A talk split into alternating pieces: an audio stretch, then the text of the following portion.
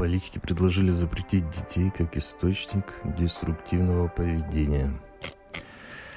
Эксперт назвал Госдев США тоталитарной сектой. Илон Маск решил установить Рогозина.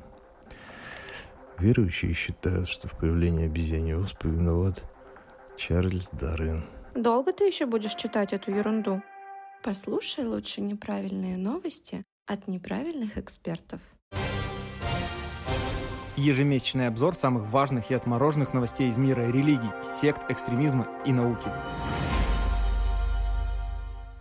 Итак, всем привет! Сегодня у нас июньские новости. Они опять неправильные, но вы должны были оценить, что у нас новый джингл. Напишите нам потом, как он вам понравился или нет. Плюс в последнее время мы часто сталкиваемся с определенными вопросами, как мы пишемся, почему у нас разный звук и так далее. Тоже задавайте нам вопросы в наших пабликах, телеге. Мы соберем эти кучу вопросов и сделаем короткий выпуск, где ответим на все ваши вопросы и почему мы этим занимаемся, какие термины мы используем, и почему у нас неправильные микрофоны в том числе. Сегодня с вами, как всегда, в новостях Михаил Вершинин, социальный психолог и консультант по выводу людей из секты радикальных организаций, и Сергей Бредихин, социолог, который очень много работает с чиновниками и общественными организациями, выстраивая профилактические работы с группами риска из радикальных сообществ. Всем привет. Говорят, что хорошая новость, когда новостей нет, но надеюсь, что для наших слушателей, если наших новостей нет, то это плохая новость. Дисклеймер. Все материалы для данного подкаста взяты из открытых источников. Мнение ведущих носит субъективный и личный характер, без цели оскорбления или нанесения вреда деловой репутации и вашей вере. Некоторые высказывания могут вас расстроить или не соответствовать вашей религиозной картине мира. Во время передачи обсуждаются запрещенные в РФ мета с Фейсбуком и Инстаграмом, деструктивные секты, культура суицида, террористические организации и особенности военного конфликта на Украине. Если вам нет 18 лет, то этот выпуск точно не для вас. Мы вам собрали, как всегда, огромное количество грустных, веселых, трэшевых и так далее новостей из мира религии, экстремизма, сект, культов и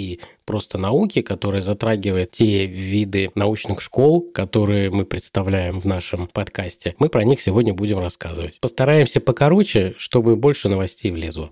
Первые новости, конечно же, из нашей страны, где продолжает потряхивать православную общественность и православные организации. Так, в этом месяце патриарх Кирилл все-таки попал в санкционный список Великобритании. Понятно, за что? За то, что он был обвинен в поддержке военной операции на Украине. Но, собственно, наверное, это спорное решение, потому что религиозные деятели напрямую, видимо, никак не могут влиять на политические решения, поэтому не знаю, как к этому относиться. Что вы думаете, Михаил? Ну, я думаю, как Венгрия пыталась и смогла запретить Евросоюзу включать э, патриарха в пакет санкций, после того, как э, кусок Русской Православной Церкви на Украине откололся по объективным или субъективным причинам. Я этому не удивлен, мне кажется, к этому и шло. И попытка запретить ее, то есть э, нашла определенный отклик среди политиков Украины, и они пролоббировали это решение в Британии, так как Евросоюз не смог протащить этот запрет. Самое главное, что мне кажется, это решение такое символическое, потому что вряд ли у Кирилла есть какие-то масштабные активы, учитывая, что он монашествующий человек, у него, по идее, вообще никаких активов быть не должно. Ну, а в Великобританию я не уверен, что он очень хотел бы посетить в ближайшее время. Вот это, скорее всего, просто символический акт, чтобы поддержать э, своих э, коллег по борьбе э, с Россией, и им кажется, что они сделали умную вещь. Хотя, опять, любая, что католическая церковь, что православная церковь, она полностью обеспечивает а, своих высших иерархов. И это нормально, это длится, я думаю, тысячелетия. И вряд ли что-то изменится в ближайшее время. Но при этом, несмотря на то, что традиционные религии поддерживают хорошо своих иерархов, одно из ведущих православных СМИ заявило о том, что они банкроты. Это православие мир, или как часто его называют правмир. Достаточно спорная, неоднозначная медиа, где очень часто выходили хорошие и нейтральные материалы, что большая редкость для религиозных медиа. Что вы думаете про это? Я думаю, что в любом случае закрытие медиа, особенно если они качественные и объективные, это очень нехорошая тенденция, особенно медиа в сфере религиозной политики, коих у нас и так совсем немного, поэтому это на самом деле грустная новость. Но я так понимаю, что до конца оно еще не закрылось, пока пытается жить на донаты со стороны подписчиков. Собственно, нашим слушателям мы тоже рекомендуем, наверное, посетить этот портал, если он вам нравится, может быть, даже его и поддержать. Да, им осталось два года года до 20-летия. То есть они достаточно долго существуют и влияют на информационную повестку православной общины в нашей стране. Но при этом Русская Православная Церковь возродила дореволюционную должность протопресвитера, то есть главного священника военного и морского духовенства. Теперь в нашей стране идет возвращение не только к сталинскому ампиру, но и царским традициям в том числе. Ну, хорошо, когда традиции возрождаются. Другой вопрос, насколько это актуальный вопрос. Если говорить про вообще э, смысловую составляющую этой новости у меня довольно спорное отношение к присутствию э, священнослужителей в вооруженных силах. Мне кажется, что все-таки это не лучшим образом стыкуется с э, идеологией православия и христианства в целом. Другая традиционная религия, духовное управление мусульман Республики Татарстан, представляющие ислам, смогли договориться с сетью автозаправок Эрбис, и на базе сети этой АЗС будут созданы молильные комнаты, а, чтобы верующие водители могли помолиться. Пока у них молельные комнаты устанавливаются на АЗС на трассе М7. Ну, собственно, наверное, хорошая инициатива. Если есть такая потребность, то почему бы и нет? Другой вопрос, что, наверное, сеть АЗС не лучшее место для осуществления молитв, учитывая определенные предписания по чистоте и так далее, мест, где они должны совершаться. Но если верующих устраивает, то мы только за. А что делать атеистам или православным водителям? Ну, я думаю, что на сети АЗС есть услуги и для атеистов. Они тоже имеют какие-то свои нужды, поэтому могут их справить в других местах на АЗС. А вот э, другим религиозным организациям в России живется, видимо, не так хорошо. И они не открывают молельные комнаты на АЗС, а наоборот закрывают свои приходы. Так, Мормонская церковь, церковь Иисуса Христа святых последних дней, закрыла приходы в восьми сразу сразу городах вокруг Москвы, в том числе Калуге, Липецке, Рязани, Смоленске и ряде других городов. Они существовали почти 20 лет, создавались в начале 2000-х. Таким образом, население, охваченное организованной миссией Мормонской церкви, уменьшилось на 30%.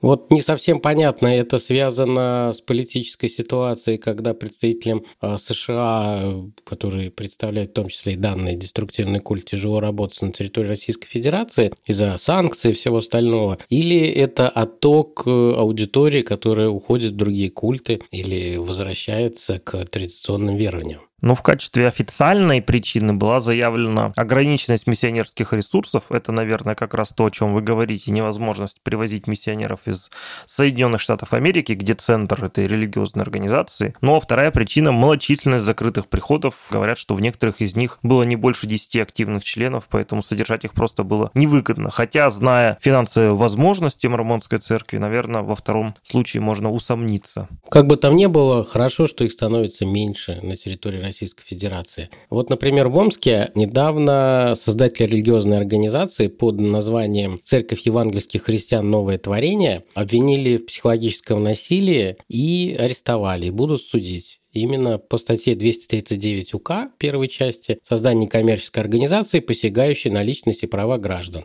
что он создал псевдорелигиозную организацию и, э, используя психологическое воздействие на более, ну или около 100 прихожан, собирал, для, подавлял их волю, контроль и получал от них денежное вознаграждение. Уголовное дело уже в суде, посмотрим, развалится оно или все-таки дойдет до суда и что постановит суд. Вот опять за личиной святого человека крылись корыстные интересы. Нехорошо. Нехорошо. Вообще нехорошо. Бог не простит.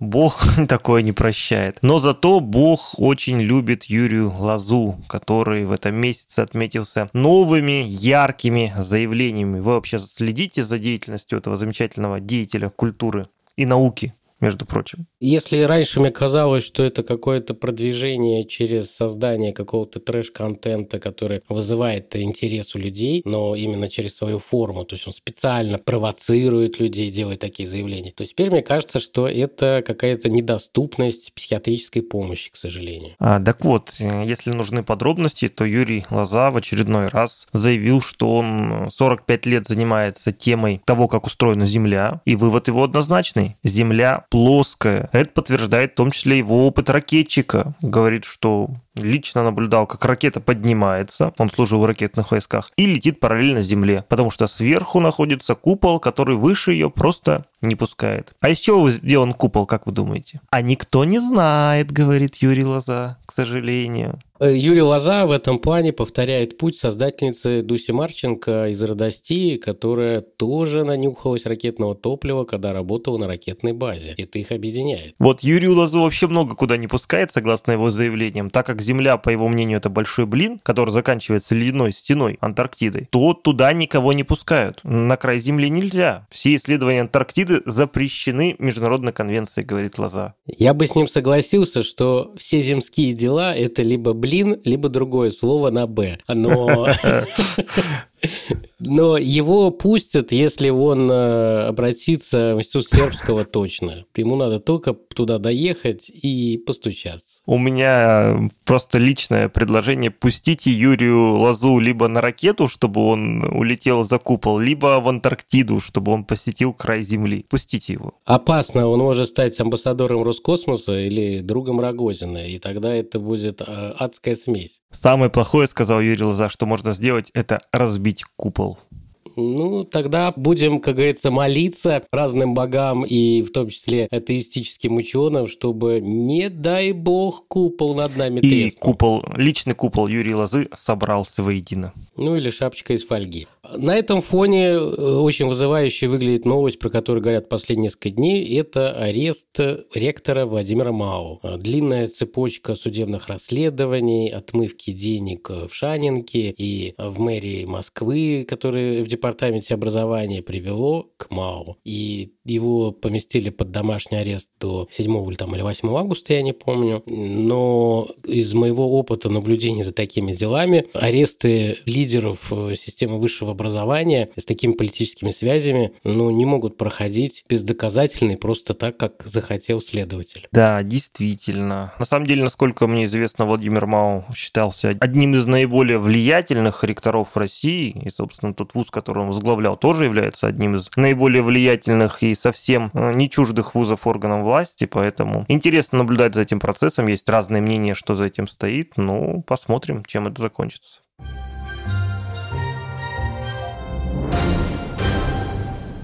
В Ростове-на-Дону задержали, вот уж, скорее всего, точно преступников, 13 предполагаемых сторонников террористической запрещенной в России организации Хизбут Тахрир Аль-Ислами. По данным спецслужб, задержанные занимались вербовкой в свои ряды жителей России, числа местных мусульман и трудовых мигрантов.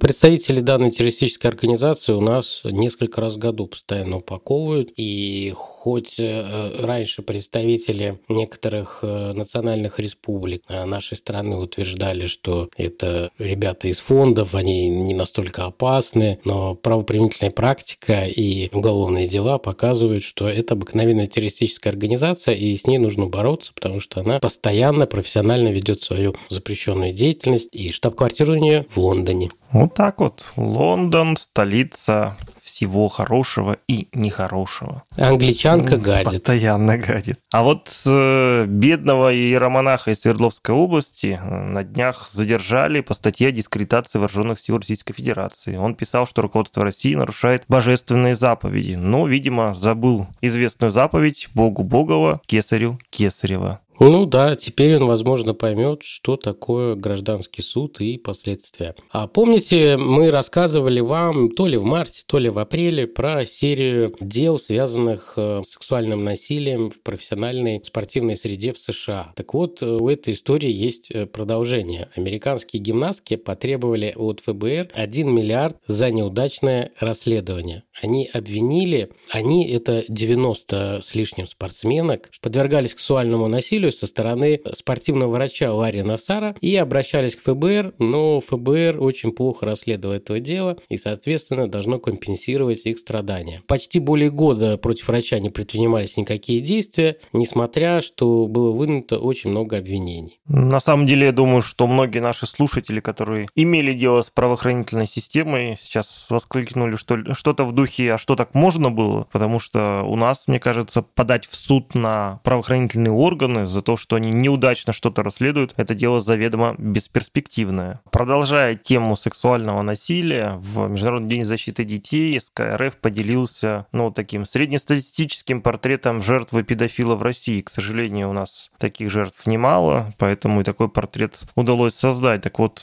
э, портрет городская девочка 11-14 лет, причем, что самое страшное, преступником в большинстве случаев оказывается член семьи.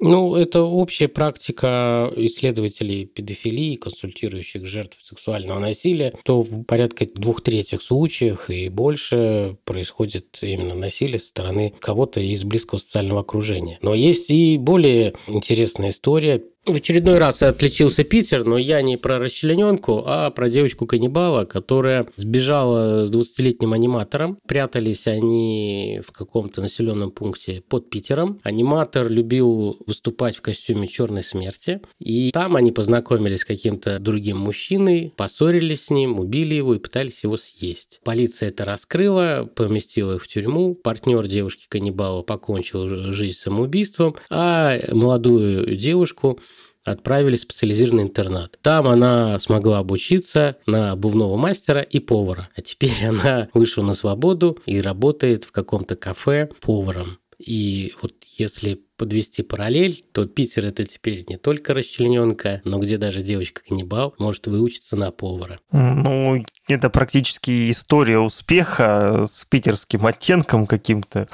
А вот, кстати, Михаил, как вы думаете, более успешные люди, они более счастливы? Это очень сложный вопрос, потому что с точки зрения науки это, скорее всего, по-другому, но с точки зрения Голливуда и тех культурных норм, которые у нас существуют, всегда кажется, что люди, которые не настолько богатые или даже бедные, богаты духовно. Это греет нас всех по ночам. Вот, вы абсолютно правы, что с точки зрения науки это не так. Группа ученых из Принстона и университета Вандербилда провела исследование несколько сотен людей, сделавших выдающуюся карьеру в своих областях, и сравнила их с сопоставимым выборкой людей, которые показали средний результат с точки зрения карьеры по нескольким показателям показателям. Выяснилось страшное. Никакой зависимости между успешностью в карьере и возникновением психологического дискомфорта, нарушением здоровья или семейной ситуации нет. То есть, проще говоря, никакой зависимости между тем, насколько вы успешны в карьере и насколько вы действительно счастливы, ее нет. А зато другие ученые провели метаанализ различных исследований, обобщили их и пришли к выводу, что сексуализация в играх не делает геймеров сексистами и не сказывается негативно на самооценке девушек. Не смогли найти какую-то корреляцию или статистически значимую связь между сексуализацией женщин в играх, ну и мужчин в том числе, и негативное влияние этого процесса на мышление и поведение игроков. Но, как всегда, э, ученые делают оговорку. Они говорят, что нужно провести еще несколько дополнительных исследований, чтобы быть полностью уверены. Но вот этот основной миф, что сексуальные сцены или слишком большое усердие игровых дизайнеров, где они показывают нестандартные тела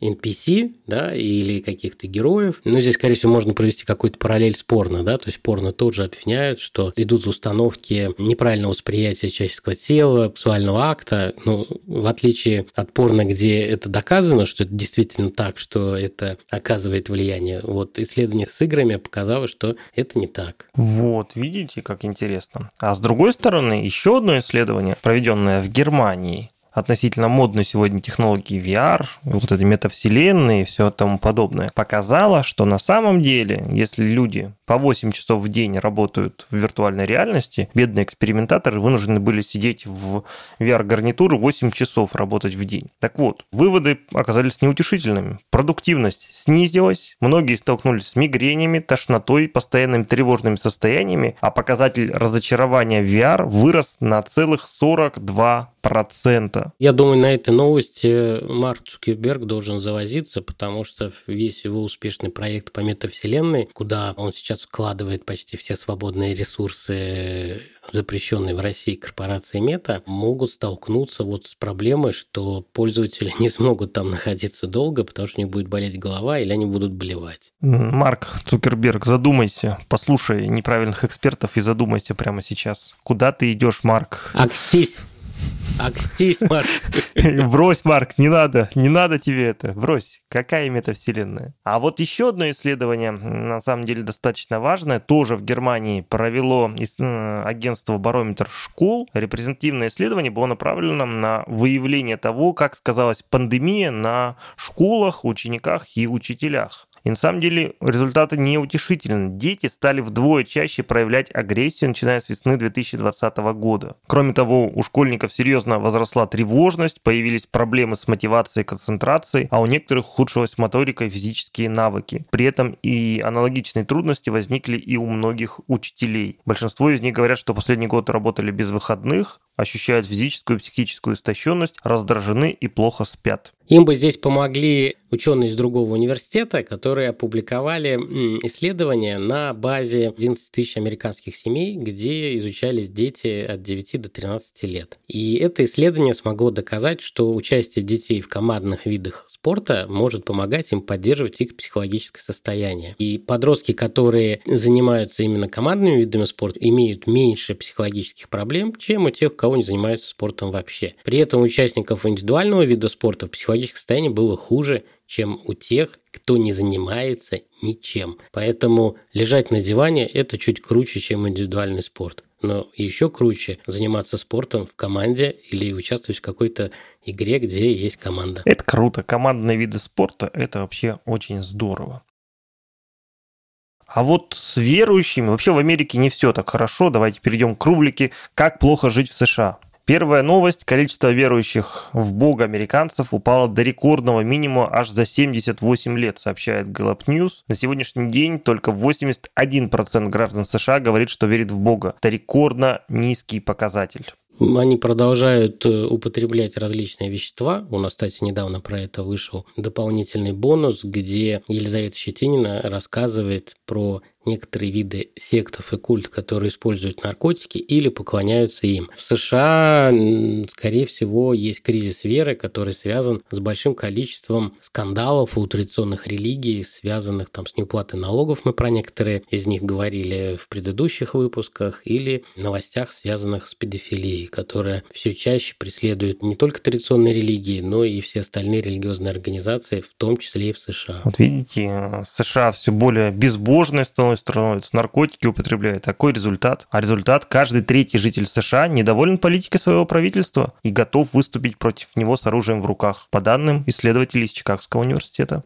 Осталось только опросить, есть ли оружие в руках у этих людей, да, или на руках, в собственности на хранение, потому что, я думаю, каждый второй, что ли, в США уже есть легальное или нелегальное оружие, и в этом плане чуть меньшая часть из них готова применять его по отношению к правительству. Не делайте так. Так не нужно делать. Кстати, вот здесь мы можем перекинуть мостик от того, что происходит в США, вспоминая э, скандальное решение Верховного суда, который отменил прецедент, а в США, как мы знаем, прецедентное право, которое давал женщинам а, безусловное право на аборт по всей стране. И Верховный суд решил, что теперь в каждом отдельном штате могут принимать свои законы на этот счет. Да, это вызвало большой политический бадхерт, так называемый. И э, теперь США потрясает очередная волна скандалов, протестов и митингов, что-то похоже на БЛМ. Хотя история, связанная с, вот, с отменой этой законодательной инициативы, она связана с долгосрочной политической программой э, республиканцев, которые еще 20 с лишним лет назад начали работать с НКО, с католической общественностью, потихоньку-потихоньку закладывали эти камни. Даже президент Байден сейчас, он до последнего оттягивал этот момент, чтобы сказать, что демократы за право женщин э, выбирать да, э, время и место, когда им нужно сделать аборт, потому что у него 40% избирателей – это католики. Но демократической партии в ноябре выборы, и он вынужден был пойти на этот шаг, сказать, что федеральное правительство постарается вмешаться и либо откроет на федеральной земле какие-то клиники, где можно будет делать аборты, потому что это федеральная земля, либо внесет какие-то поправки, которые компенсируют запреты в отдельных штатах. Сейчас, кажется, их 11 штук, кто запретил аборты. Причем некоторые из этих штатов приняли такие строгие законодательные акты, что даже таксист, который подвез женщину до больницы, где она совершила аборт, спокойно получит 4 года тюрьмы. На самом деле тема абортов возникает и в отечественном дискурсе, почему я сказал про этот мостик к России. На днях в ЦИОМ провел опрос, большой опрос на эту тему, который показал, что популярность антиабортной риторики в нашей стране растет. Пока ее сторонники остаются в меньшинстве, но тем не менее ситуация настораживающая. Так каждый третий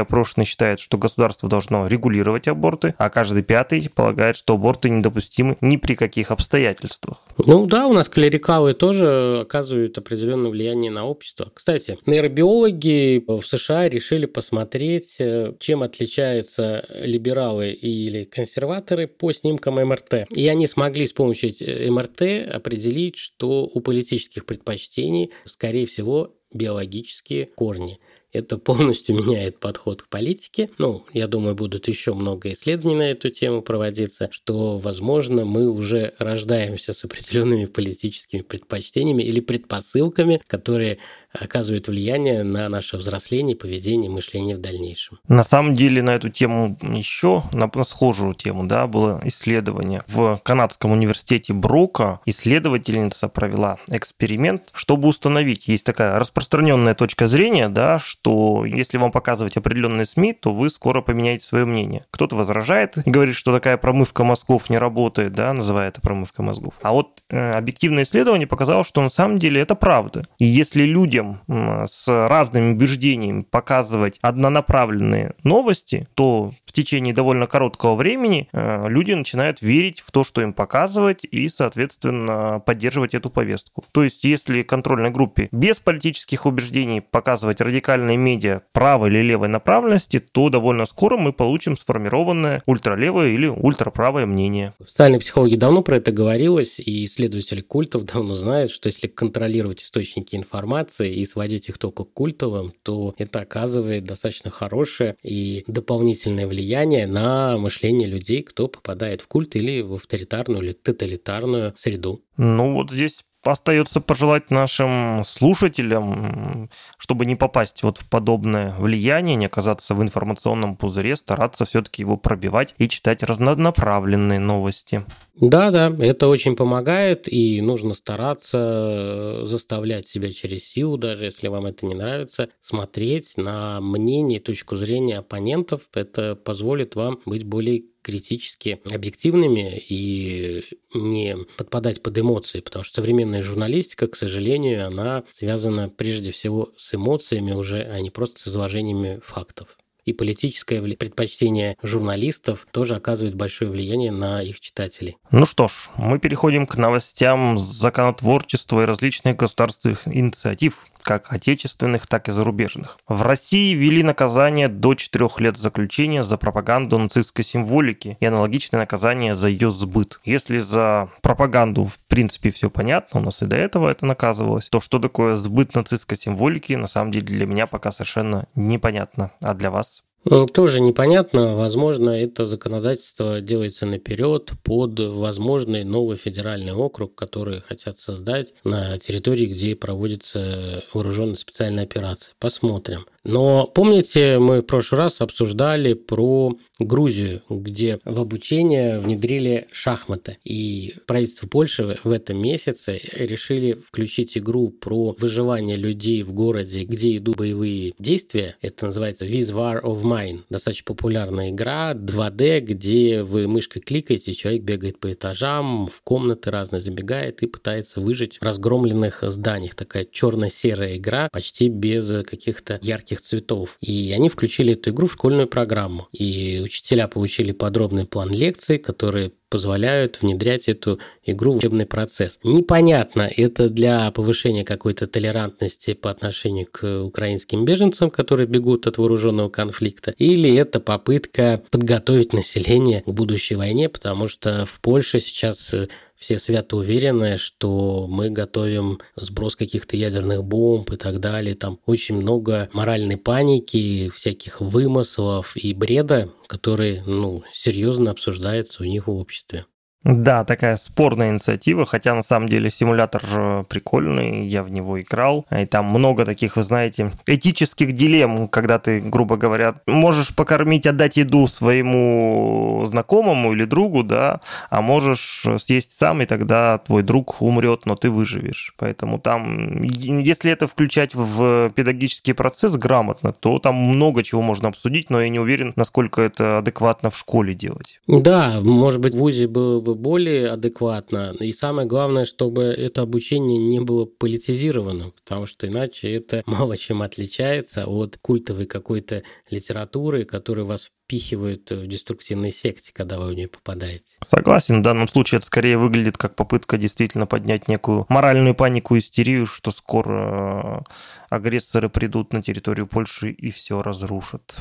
Но вот Свердловский ФСИН да, тоже решил использовать науку, в данном случае гипноз и трансовые техники, для повседневной работы сотрудников ФСИНа, которые обеспечивают безопасность на территории колонии тюрем. Их стали обучать и провели через сеансы личной психотерапии, чтобы они смогли применять эти техники для борьбы с бунтами и голодовками. Это такая очень необычная новость. Я с трудом себе представляю сотрудников СИН, который с помощью гипноза подавляет бунты заключенных. Но вот то, что через сеансы личной психотерапии провели этих замечательных э, служащих, мне кажется, это очень хорошо, потому что работа у них очень сложная, непростая. И, наверное, психотерапия была очень кстати. Я был э, в свое время на одной конференции, где были представители Австралии, научной психологической школы Австралии, не помню какого штата, не центрального штата, и они используют гипноз для борьбы с курением. Они за 20 с лишним лет применения этих техник смогли снизить на 70% аудиторию курящих в своем штате и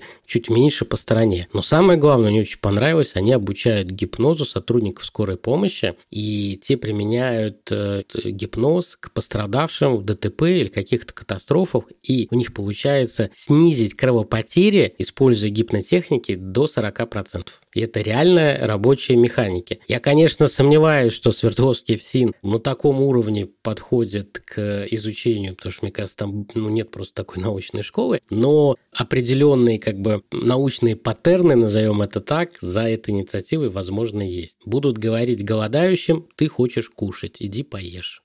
Гипнорота ФСИН уже выехала к вам. На самом деле ФСИН у нас становится таким социальным новатором в некоторых случаях. Вот в вашей родной Самаре, Михаил, в исправительной колонии недавно соревновались православные звонари. Спецконтингент тоже мог попробовать себя в этом необычном искусстве. Я только за них рад, потому что музыка плюс религия в данном контексте, скорее всего, присутствует религия, она позволяет людям либо меняться в тюрьме, либо легче переносить содержание в тюрьме. А вот в Японии решили отправлять в тюрьму за кибербуллинг и ужесточили наказание за травлю в интернете после того, как погибла очень известная э, звезда реалити-шоу, и общество под влиянием гибели кумира стало требовать изменений. Это одна из немногих стран, кто сейчас ввел такое жесткое наказание за травлю в интернете. Ну, молодцы японцы, кибербуллинг, киберпреступность – это действительно проблема сегодняшних дней. Не зря в Чехии создадут специальные подразделения полиции, которые будут бороться с киберпреступностью, а также с терроризмом и экстремизмом. В нем, в этом подразделении будут работать 150 сотрудников, и уже с января 2023 года они начнут свою деятельность.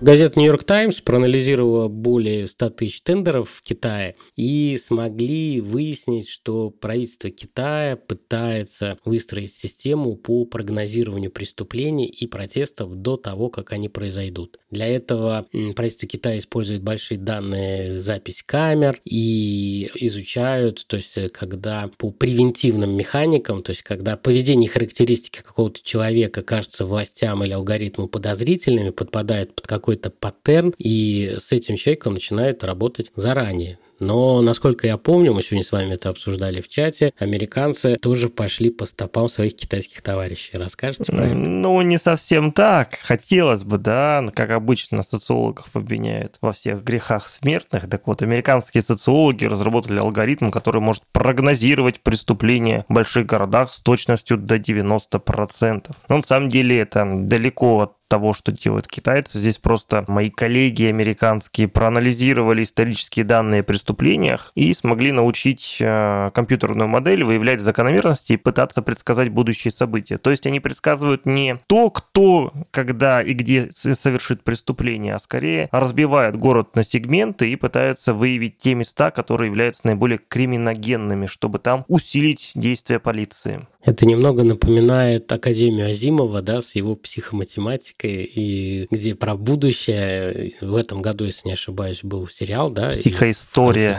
да, на самом деле классная Психоистория, идея. да. Ну, посмотрим. В Китае же э, блогеры замучили правительство, и я аплодирую их решению, приблизительно как и решению Японии с кибербуллингом.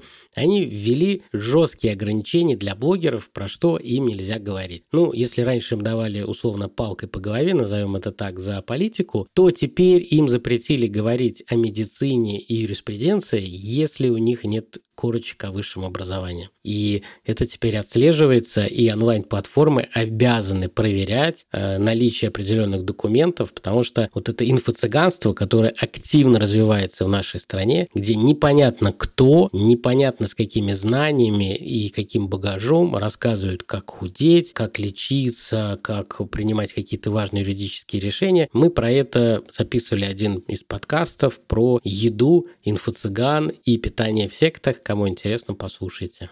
На самом деле классная инициатива, здесь можно только поприветствовать и российским законодателям, которые, конечно же, нас слушают, порекомендовать обратить на это внимание. Если вы уж чего-то хотите запрещать, то вот воспользуйтесь в данном случае китайским опытом и запретите действительно вредные советы от некомпетентных людей.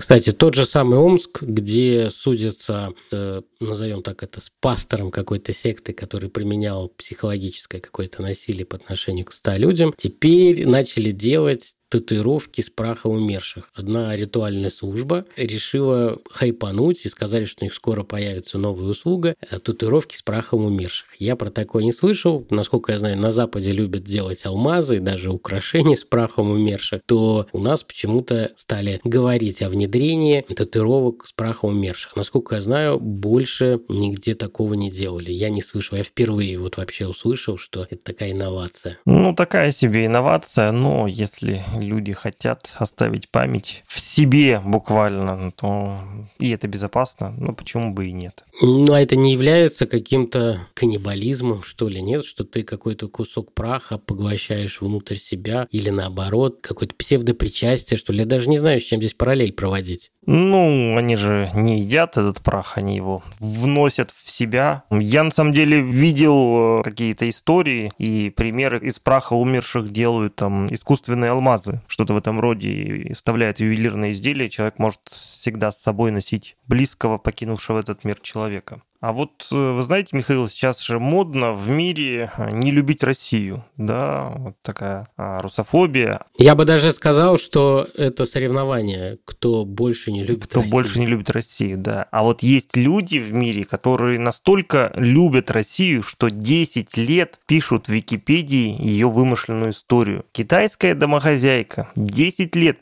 писала в китайскую Википедию вымышленную историю нашей страны э, средневекового периода периода. В этой истории Москва и Тверь веками воевали за несуществующий огромный серебряный рудник в городе Кашине. Там была целая история, куча статей, которые ссылались друг на друга, вымышленные князья, города, битвы расписанные. И вот все это обнаружилось только тогда, когда китайский писатель, который искал новый сюжет, натолкнулся на вот такое интересное место в России, якобы рудник в Кашине, где трудились 30 тысяч рабов. Заинтересовался, начал глубже исследовать и, к сожалению, обнаружил, что ни на русском языке, ни на английском языке, которыми он, видимо, несколько владел, подобных статей нет, они есть только на китайском. И в конце концов он вышел на эту самую неизвестную женщину, которая аж четырех поддельных профилей писала эту историю, которая насчитывает сегодня уже миллион слов. Ну вот, понимаете, зря он проигнорировал очень важный популярный язык, э, который является сейчас языком прогресса и мира на нашей земле. Ему надо было посмотреть статью на Википедии на украинском. Там могло быть подтверждение этой информации про 30 тысяч заключенных на таинственном руднике. Потому что то, что они постят в различных телеграм-каналах, очень похоже на творчество этой китайской дамы. Не подкидывайте идею, Михаил, не подкидывайте.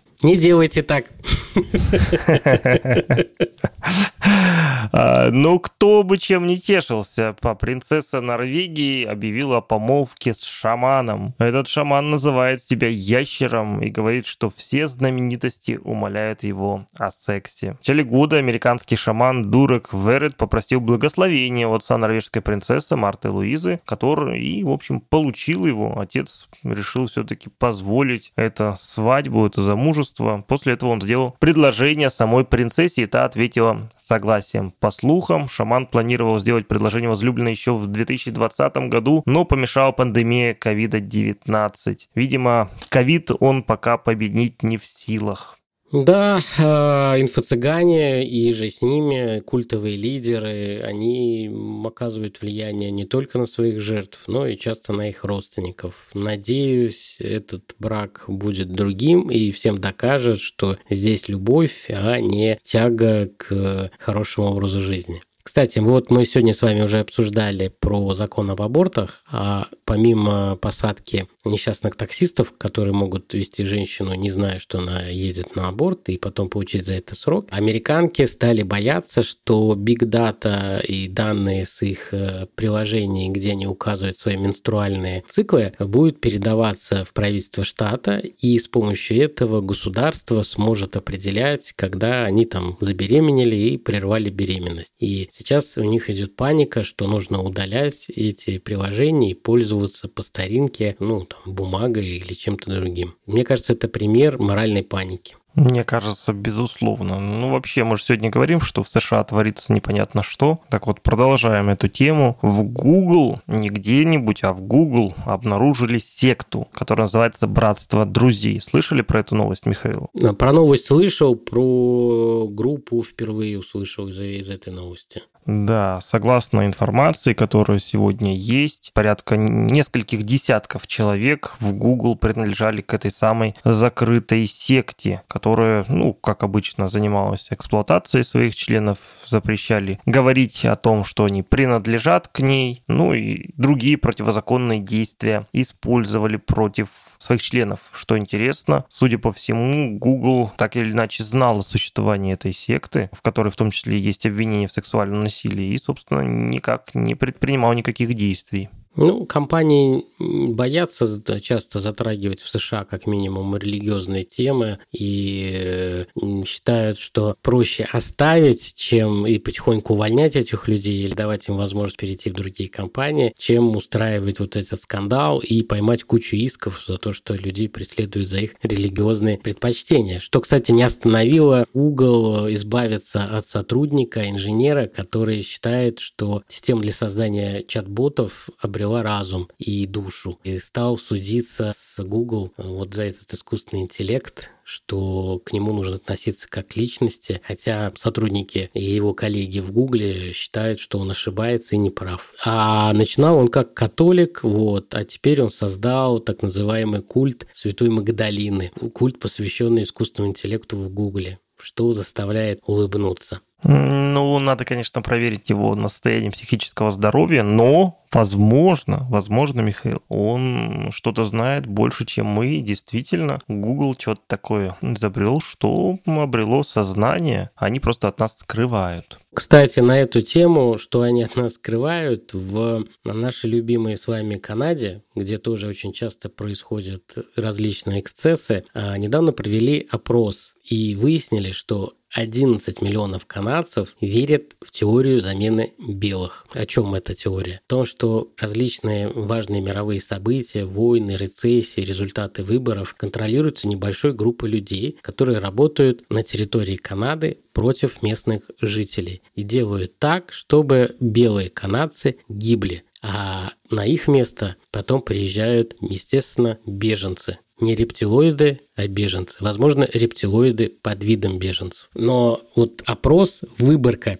полторы тысячи человек, который показал, что как минимум 11 миллионов канадцев, другая цифра была 13 миллионов канадцев, верят вот то, что и хочет уничтожить какая-то вот группа власти имущих. Может быть, э, сюда подойдет так популярный термин в Северной Америке Deep State, теневое правительство, чтобы заменить их на беженцев. Вот так вот. Между прочим, в качестве одних из наиболее активных, ну, не беженцев, наверное, а мигрантов, особенно в IT-сферу, сегодня в США являются являются представители Индии. Так вот, выяснилось, что в таких крупных технологических гигантах, как Google, Microsoft, Twitter, а, индийцы не просто работают, но начинают воспроизводить там кастовую систему. И на позициях топ-менеджеров чаще всего оказываются люди из высших сословий, высших каст, которые начинают угнетать э, тех, кто относится к низшим кастам.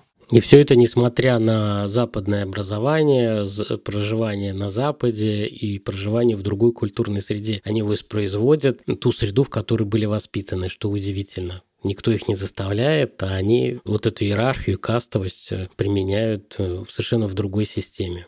Более того, когда один из представителей низших каст попытался поднять эту проблему и провести в Google лекцию на эту тему, ему запретили и обвинили его же в том, что он занимается обратным угнетением высших сословий.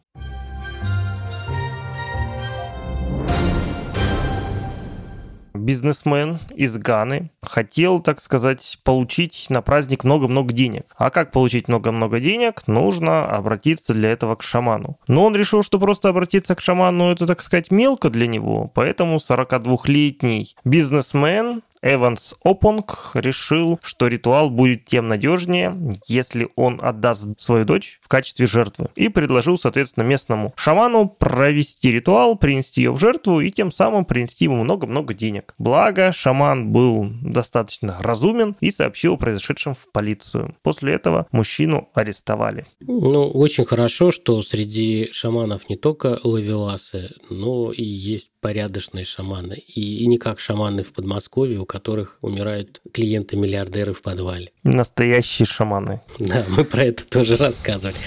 Обращайтесь только к проверенным шаманам. Да, адреса спрашивайте у нас. Помните, мы с вами несколько раз обсуждали про немецких католиков, которые постоянно, можно сказать, жгут различными идеями по реформации католической церкви. Так вот, Испанская конференция епископов решила их догнать, где они провели заседание и предложили реформу, э, которую они будут э, озвучивать на Синодальной ассамблее в Ватикане в следующем году, что целебат для священников сделать не обязательным. И 200 тысяч католиков, которые участвовали в вопросе, какие проблемы католической церкви их волнуют, проголосовали именно за этот вопрос как за самый важный. Можно только будет приветствовать, если это решение будет поддержано, потому что это резко позволит ну, есть такая гипотеза, что позволит резко снизить уровень сексуального насилия в рядах католической церкви. Поглядим, посмотрим. Но на самом деле есть и поборники традиций в католической церкви. И они открыли на Филиппинах первый в Азии центр по изгнанию нечистой силы. Я думаю, что филиппинской нечистой силе нужно начать бояться. Нужно. Хотя от тех же испанцев, испанских католиков, которые помимо целебата, да, они еще предложили рукоположение женатых мужчин, в некоторых епархиях проводить рукоположение женщин, переосмыслить роль женщин в церкви, дать им больше власти, дать им больше полномочий. И бережно и нежно обращаться с разведенными, второбрачными и представителями нетрадиционных ориентаций. Что-то мне подсказывает, вне зависимости от вооруженного конфликта на Украине, следующий 2023 год для католической церкви будет очень интересный, особенно с учетом Папы Римского, который открыт к различным инновациям и оказывает достаточно сильное прогрессивное влияние на эту традиционную религию. Ну, вы практически, мне кажется, находитесь в тренде развития католичества. Так, э, американский журнал иезуитский «Америка», основанный еще в 1909 году, выпустил, ну, довольно полемическую, но тем не менее, мне кажется, симптоматичную статью. Суть ее сводится к тому, что католическая церковь нуждается в ЛГБТ-святых, так как среди прихожан католической церкви много представителей ЛГБТ-сообщества, то у них нет святого, к которому они могли бы обращаться. Поэтому таковых святых необходимо искать. Испанские, немецкие и американские католики, они очень разные. У них разные потребности, разные ценности. Но, как и Папа Римский, да, можно сказать, ограничения прав верующих, которые выстроены на основе их э, сексуальных предпочтений, это неправильно. Бог, если он есть, я атеист, не знаю, то он, скорее всего, любит всех. Вот в данном контексте прозвучало несколько двусмысленно, но хорошо. Иисус любит тебя, Михаил. Иисус любит нас всех, как и товарищ майор. Да, и только нечистую силу на Филиппинах Иисус не любит и изгоняет. Или присылает туда товарища майора. А в японской полиции стали волноваться, потому что у них объединились антиваксеры и экстремисты и создали организацию Ямато Кью, которая не только борется с прививками и с вакцинацией, но и обожествляет Трампа и настраивает своих приверженцев на недоверие и противодействие любым действиям властей. То есть государство это плохо, прививки это ужасно, а Трамп наш святой. И это очень прикольно. И везде, естественно, они видят козни, заговоры скрытого мирового правительства и, конечно, видят, что в Японии сатанисты у власти. Япония отличается интересными событиями в религиозной жизни, интересными тенденциями в развитии разного рода культов, вспоминая историю этих культов в этой стране. В прошлый раз мы вам рассказывали про то, что Майкл Лангоуни покидает э, ИКСУ, да, международную антикультовую сеть, но у них недавно прошло как раз их ежегодное собрание, где как раз он передал бразды правления. Но еще там а, есть другие номинации, они награждают за лучшую книгу, но мы не стали в этом выпуске рассказывать, какая книга стала лучше. Мы решили вам рассказать, кого наградили за достижения в жизни. Награды от Международной ассоциации э, исследований культов в 2022 году. Это малоизвестный в России религиовед, выпускник университета Темпл Джозеф Келли. Он с 89 года занимается консультированием по выходу, является посредником по выводу людей из сект. Но при этом он сам провел 14 лет в разных нью-эйджевских индийских и псевдоазиатских сектах. Это трансцендентальная медитация, мы про них уже говорили, Международное общество божественной любви и еще в некоторых подобных э, организациях. Он является соавтором различных книг, писал много исследований, был редактором новостей сайта ассоциации, которая его наградила, и проводил достаточно много семинаров и встреч для членов э, культов или бывших членов культов и их семей с 96 года по 2018. Выступал очень много с разными темами, там и как справиться с триггерами, как общаться с членами культа, как восстанавливать семейные связи, как э, оценивать семейную ситуацию э, там, где люди попадают под влияние культов, насколько этично вмешиваться в какие-то ситуации, какие есть альтернативы. Чик вел комплексную работу и публичную, и академическую, выступал в разных вузах разных стран и рекомендуем исследователям культов, кто изучает различные известные персон организации, поизучать материалы, статьи Жозефа Келли. Сделайте это обязательно. Ну что ж, Михаил, на этом, мне кажется, наши новости подходят к концу. Да, мы собрали. Июнь был достаточно спокойный. Единственное, что мы забыли вам рассказать, конечно, самую важную новость июня. Это у ваших двух ведущих неправильных новостей были дни рождения. Мы стали чуть-чуть старше. Надеюсь, может быть, это отразится на нашем интеллекте. Надеюсь, в лучшую сторону. Но, перефразируя Маршала Маклюина, настоящие новости – это неправильные новости. Поэтому слушайте нас, мы для вас стараемся подбирать самое интересное. Пока-пока. Пока. -пока. Пока.